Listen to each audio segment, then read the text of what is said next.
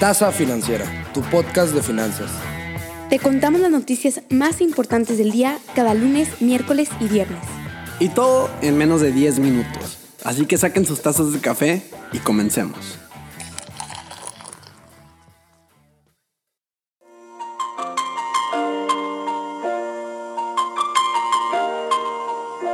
It's been a long day without you, my friend. Ya, ya, ya, ya, muy, muy cursi.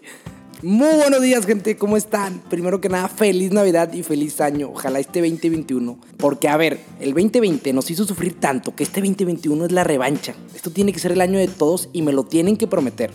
Esperemos que hayan descansado de nosotros. ¿No nos extrañaron o qué? Casi un mes sin tacita, nosotros ya nos estábamos volviendo locos, ¿cómo les explico? Me urgía grabar, a Daniel Edina también nos urgía. Pero bueno, estamos de regreso. Para este 2021 les tenemos preparadas muchísimas sorpresas y cosas nuevas. Ya no los voy a aburrir, ni les voy a hacer tanto rollo. Entonces hay que empezar con la primera noticia del día y arrancar el año.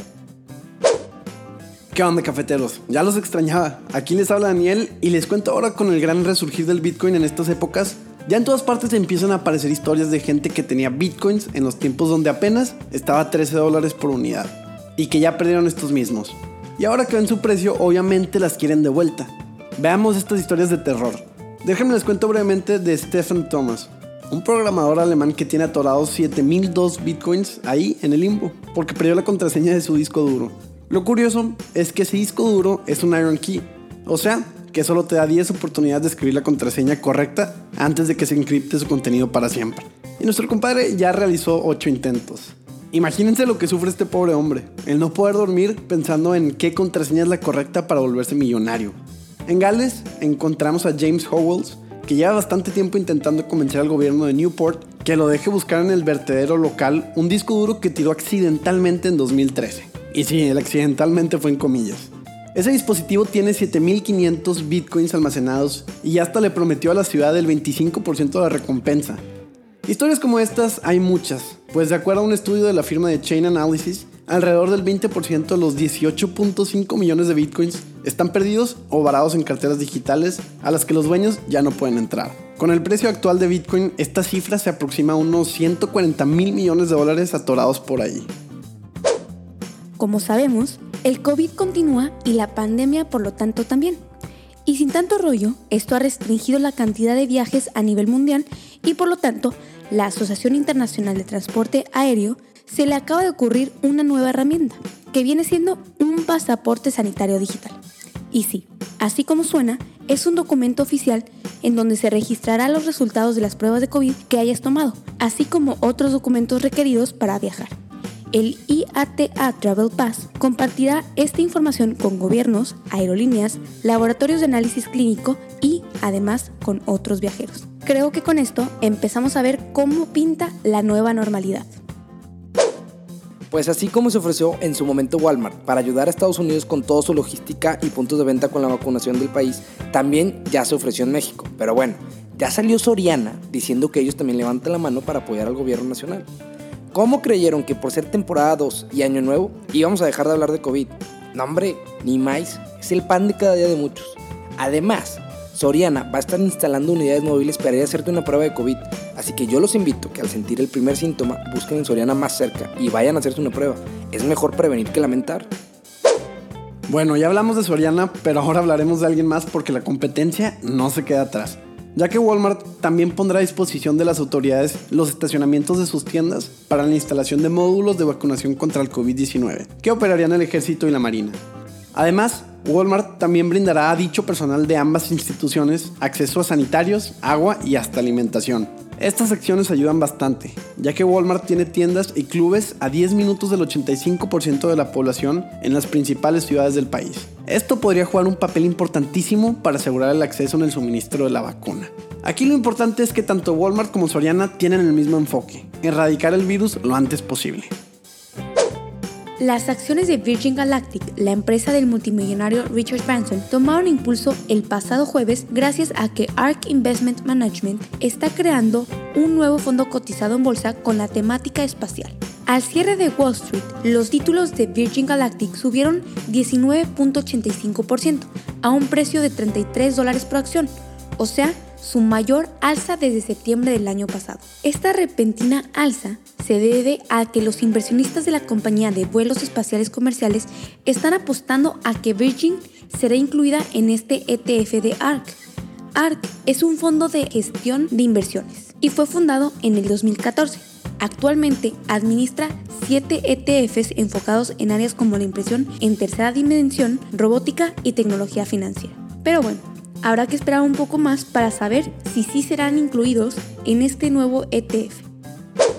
Hablemos de lo beneficiado que salieron las mascotas en todo el mundo, cuando estaban a veces acostumbrados a solo ver a sus dueños en las noches cuando terminábamos nuestros días normales antes de COVID. Ahora, con este encierro, las mascotas son las más felices y no se quejan de nada, de tenernos en casa todo el día. Y más si para desestresarnos nos salimos a dar una vuelta con nuestras mascotas en la calle, hombre, ellos están felices de la vida.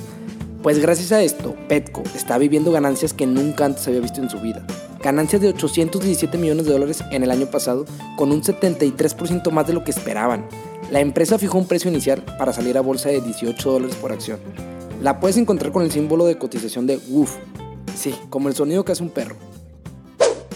¿Qué mejor manera de volver a la tasa financiera que anunciando otra IPO? ¿Qué? ¿A poco pensaron que ya se iba a quitar esa costumbre? En este caso, estamos hablando de Poshmark, que para los que no lo conocen, esta es una plataforma de artículos de segunda mano y esta protagonizó un exitoso debut en Wall Street. Las acciones de la compañía se dispararon hasta 142% a un precio de 101.50 dólares. Y todo esto en su primer día de cotización el jueves. Y eso que abrió el mercado a un precio de 42 dólares por acción, un incremento bastante significativo. La oferta pública inicial de Poshmark se produjo el mismo día del debut de Petco, la cual se disparó al 63% al cierre de las operaciones en Nueva York el jueves. Y si se preguntan el por qué tuvo tanto éxito Poshmark en su debut, es porque además de su crecimiento sostenido en épocas pre-COVID, los consumidores jóvenes han fortalecido este segmento de mercado de segunda mano, en gran medida porque es una opción más amigable con el medio ambiente, y no cabe duda de que esto es una tendencia vital en estos tiempos. Pero bueno, si les interesa esta empresa, la pueden encontrar en el Nasdaq por sus siglas POSH, P-O-S-H. Ahora pasemos a hablar de los titanes bancarios. Citigroup JP Morgan y Wells Fargo reportaron ganancias el pasado viernes y para sorpresa de muchas personas les fue sorprendentemente bien. JP Morgan y Citi superaron sólidamente las expectativas de los analistas y Wells Fargo creció las ganancias trimestrales en un 5%. El 2020 fue un año extraño para todos y para los bancos también, ya que el auge de la compra de viviendas dio lugar a la avalancha de originaciones hipotecarias esto se traduce básicamente en vacas en efectivo para todos aquellos bancos que las respaldan. Además, gracias al estímulo económico del Congreso y la gran ayuda de la Reserva Federal, los impagos se mantuvieron relativamente bajo control. Ahora, dada la llegada de las vacunas y los nuevos planes de Biden, los bancos están empezando a guardar su paraguas. Sin embargo, la actitud general de Wall Street es caminar antes de correr. Wells Fargo y Citi todavía están tratando de limpiar algunos de sus errores. Wells Fargo, por su parte, pagó otros 321 millones de dólares en reembolsos de clientes en el cuarto trimestre, mientras intenta poner atrás el escándalo de las cuentas falsas del año pasado. Pero bueno, en resumen, los bancos se sienten especialmente motivados para volver a la nueva normalidad del 2021. Pasemos a la sección de mercados. Y esta, como ya saben, son variaciones diarias al cierre del día viernes 15 de enero. Empezando por el índice SP500, teniendo un decremento del 0.72%. Seguido por el Nasdaq, con una variación similar, tuvo un decremento del 0.73%.